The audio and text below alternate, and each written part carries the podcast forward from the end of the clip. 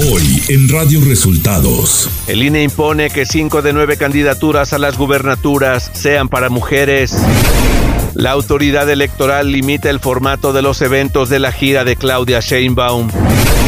Xochitl Galvez denuncia espionaje telefónico. Esto y más en las noticias de hoy.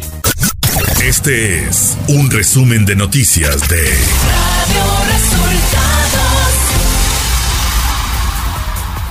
Bienvenidos al resumen de noticias de Radio Resultados. Ya estamos listos para informarle Luis Ángel Marín y Alo Reyes. Quédese con nosotros. Aquí están las noticias. La mañanera.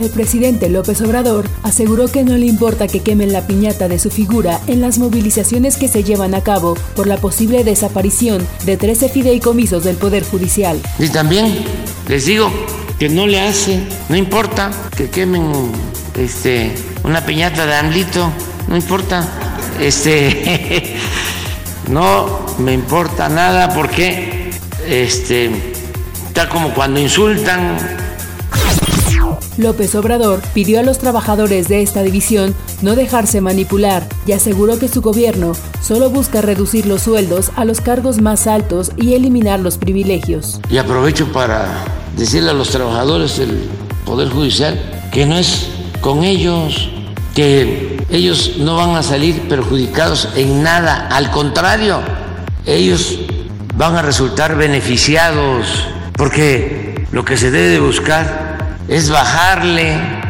el sueldo y sobre todo las canonjías, los privilegios a los de arriba y subir el sueldo a los de abajo. Y eso es lo que se está haciendo, que no los engañen. El gobierno de México mantiene comunicación con todas las partes que permitan lograr la liberación de los dos mexicanos secuestrados tras los ataques el pasado 7 de octubre, indicó López Obrador. Estamos este, ayudando y tenemos comunicación con las familias y estamos haciendo eh, labor con todos los gobiernos, con todas las organizaciones, porque queremos salvar las vidas de estas dos personas. Sí, pero estamos hablando con todos, no solo con una parte. Radio Resultados. Elecciones 2024.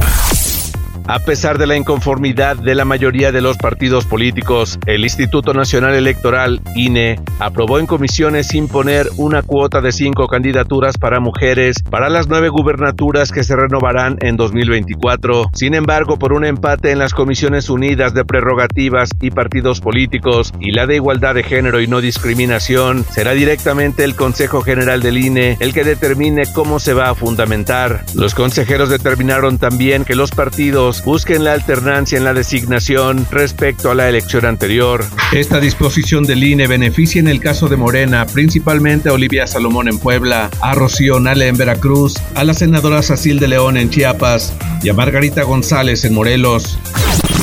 La Comisión de Quejas y Denuncias del INE ordenó a Morena y a la Coordinadora Nacional de la Defensa de la Transformación, Claudia Sheinbaum, ajustar la gira denominada La Esperanza nos une que realiza por todo el país por considerar que en los eventos realizados se han registrado manifestaciones con contenido proselitista, esto en atención a una denuncia del diputado de Movimiento Ciudadano, Jorge Álvarez Maínez.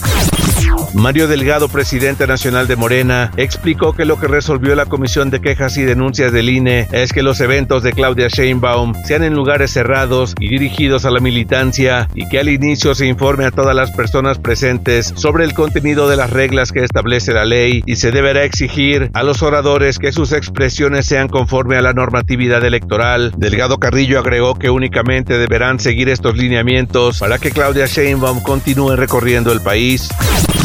Xochitl Galvez Ruiz, virtual candidata presidencial del Frente Amplio por México, dio a conocer que a partir de esta semana estará protegida por la escolta militar que le ofreció la Secretaría de la Defensa Nacional, integrada por 12 elementos, los cuales se van a dividir en diferentes turnos y días laborales. Agregó que aunado a la protección que le brinda el gobierno federal, viaja en camionetas blindadas para mayor seguridad. La senadora del PAN destacó que en su próximo viaje de Jalisco a Nayarit ya estará resguardada resguardada por personal militar, Xochitl Galvez consideró que ya es objeto de espionaje telefónico, algo que dijo no le preocupa, ya que en sus conversaciones privadas no tiene nada que esconder. Xochitl Galvez descartó que los escoltas de la Sedena se vayan a convertir en espías de su futura campaña presidencial.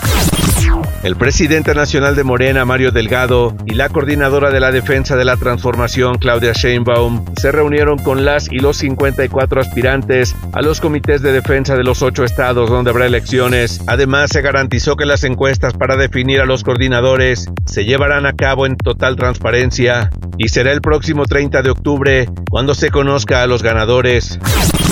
El senador Alejandro Armenta anunció este lunes que presentó una solicitud de licencia para separarse de su cargo a fin de participar en el proceso interno de Morena para definir la coordinación de la defensa de la Cuarta Transformación en Puebla. Además, Alejandro Armenta convocó al presidente municipal de Puebla, quien aspira a la gubernatura del estado por el PAN, para que de igual manera se separe de su cargo y puedan debatir.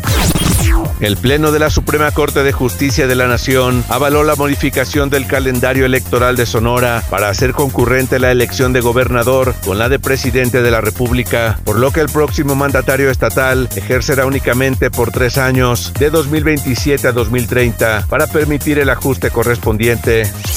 Nacional. El periodista Ciro Gómez Leiva informó a través de sus redes sociales que Armando Escárcega, alias El Patrón, líder del CJNG que atentó en su contra, fue detenido en California, Estados Unidos. La Fiscalía General de la República emitió un comunicado en el que aseguraron se buscará la extradición de este líder criminal capturado por elementos de los Marshalls de la Oficina de Alcohol, Tabaco y Armas de Fuego y Explosivos del Departamento de Justicia de Estados Unidos. La Secretaría de Relaciones Exteriores busca la creación por parte de Israel de un pasillo humanitario para sacar a los internacionalistas que están en Gaza, particularmente a la anestesióloga mexicana Bárbara Lango, también hacer contacto con Hamas y con organizaciones y gobiernos afines para lograr la liberación de los dos mexicanos que habrían sido secuestrados por dicho grupo. Las protestas de trabajadores contra la desaparición de 13 de los 14 fideicomisos con que cuenta el Poder Judicial de la Federación concluyeron con la quema de una piñata del presidente Andrés Manuel López Obrador. La Suprema Corte de Justicia de la Nación y el Consejo de la Judicatura Federal condenaron este hecho por considerar que se trató de una expresión de odio que no debe tolerarse. El presidente Andrés Manuel López Obrador anunció que nombró a Miguel Ángel Maciel Torres como el nuevo titular de la Secretaría de Energía tras la renuncia de Rocío Nale, quien aspira a ser candidata de Morena a la gubernatura de Veracruz. Maciel Torres se desempeñaba como subsecretario de Hidrocarburos en la propia CENER. Ciudad de México.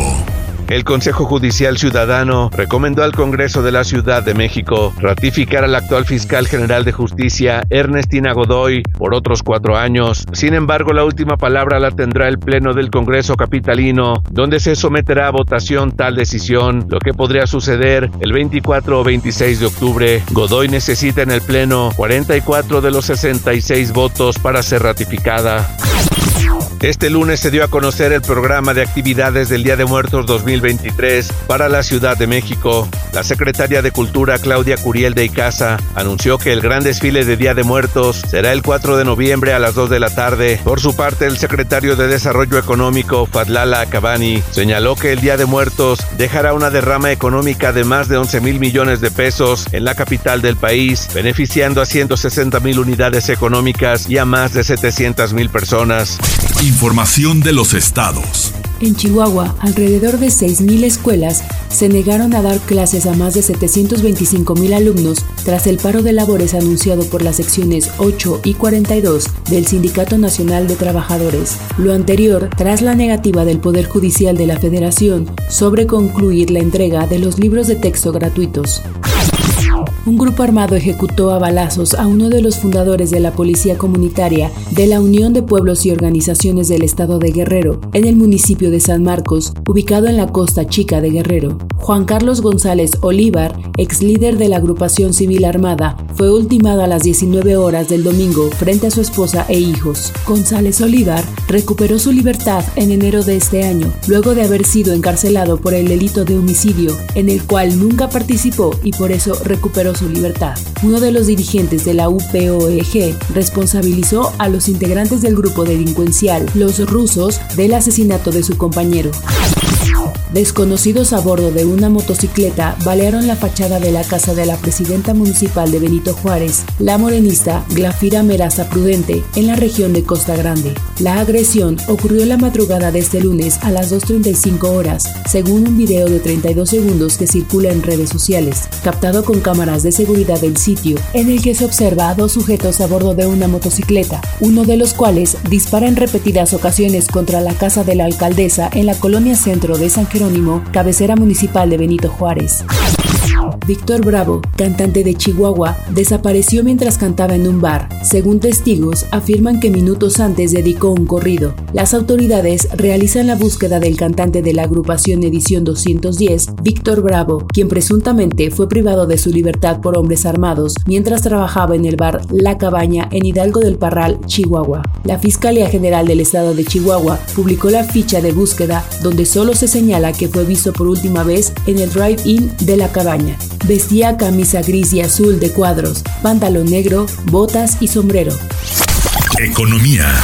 El Servicio de Administración Tributaria SAT informó que para agilizar la atención a los contribuyentes implementa diversas acciones con las que se ha logrado que actualmente se tenga en promedio 95% de disponibilidad para citas. Con esta cifra cerró septiembre. El SAT informó que para abatir el rezago en las citas presenciales, consecuencia de la pandemia de COVID-19, hubo un fortalecimiento en las 158 oficinas, robusteciendo la infraestructura tecnológica y la capacitación del personal. Además, este año entró en operación el semáforo de disponibilidad, el cual se publica semanalmente para que los contribuyentes puedan identificar los espacios de atención en las oficinas del SAT y así evitar la saturación. Clima. El Servicio Meteorológico Nacional anunció que la masa de aire frío que impulsó al Frente Frío 6 empezará a modificar sus características térmicas. Además, persistirá el viento de componente norte con rachas fuertes a muy fuertes en el istmo de Tehuantepec y en las costas de Veracruz, Tabasco, Campeche, Yucatán y Quintana Roo. De acuerdo con el comunicado del organismo dependiente de la Comisión Nacional del Agua, la zona de baja presión con alta probabilidad de desarrollo ciclónico o posible ciclón tropical se localizará al sur de las costas de Colima y Jalisco. Sus desprendimientos nubosos incrementarán la probabilidad de lluvias puntuales fuertes a muy fuertes en el occidente y sur del país. En el Valle de México se prevé cielo medio nublado con probabilidad de lluvias aisladas en la Ciudad de México y en el Estado de México. Radio Resultados Internacional. Dos aficionados suecos fueron asesinados a tiros en el centro de Bruselas previo al partido entre Bélgica y Suecia por las eliminatorias a la Eurocopa 2024. Más tarde, la policía disparó y abatió al sospechoso de matar a los dos ciudadanos suecos, poniendo fin a una persecución nocturna. Tras el ataque, el nivel de amenaza terrorista para Bruselas se elevó a 4, el nivel más alto, ya que Bélgica en su conjunto estaba anteriormente en el nivel 2. El presidente de Rusia, Vladimir Putin, abogó este lunes por una inmediata tregua humanitaria en Medio Oriente. Putin mantuvo conversaciones con Mahmoud Abbas, presidente de la Autoridad Nacional Palestina, y con los presidentes de Egipto, Abdel Fattah al-Sisi, de Irán, Ibrahim Raisi, y de Siria, Bachar al-Assad. También expresó sus condolencias al primer ministro de Israel, Benjamin Netanyahu. De acuerdo con el Kremlin, Rusia está dispuesta a coordinar con todos los socios constructivos los esfuerzos para detener cuanto antes las y estabilizar la situación en Medio Oriente. El presidente de Estados Unidos, Joe Biden, realizará este miércoles una visita de solidaridad a Israel, anunció el secretario de Estado Anthony Blinken. Esto para reafirmar la solidaridad de Estados Unidos con ese país y el férreo compromiso con su seguridad, declaró Blinken este martes en Tel Aviv. Y hasta aquí las noticias en el resumen de Radio Resultados. Hemos informado para ustedes Luis Ángel Marín y Alo Reyes.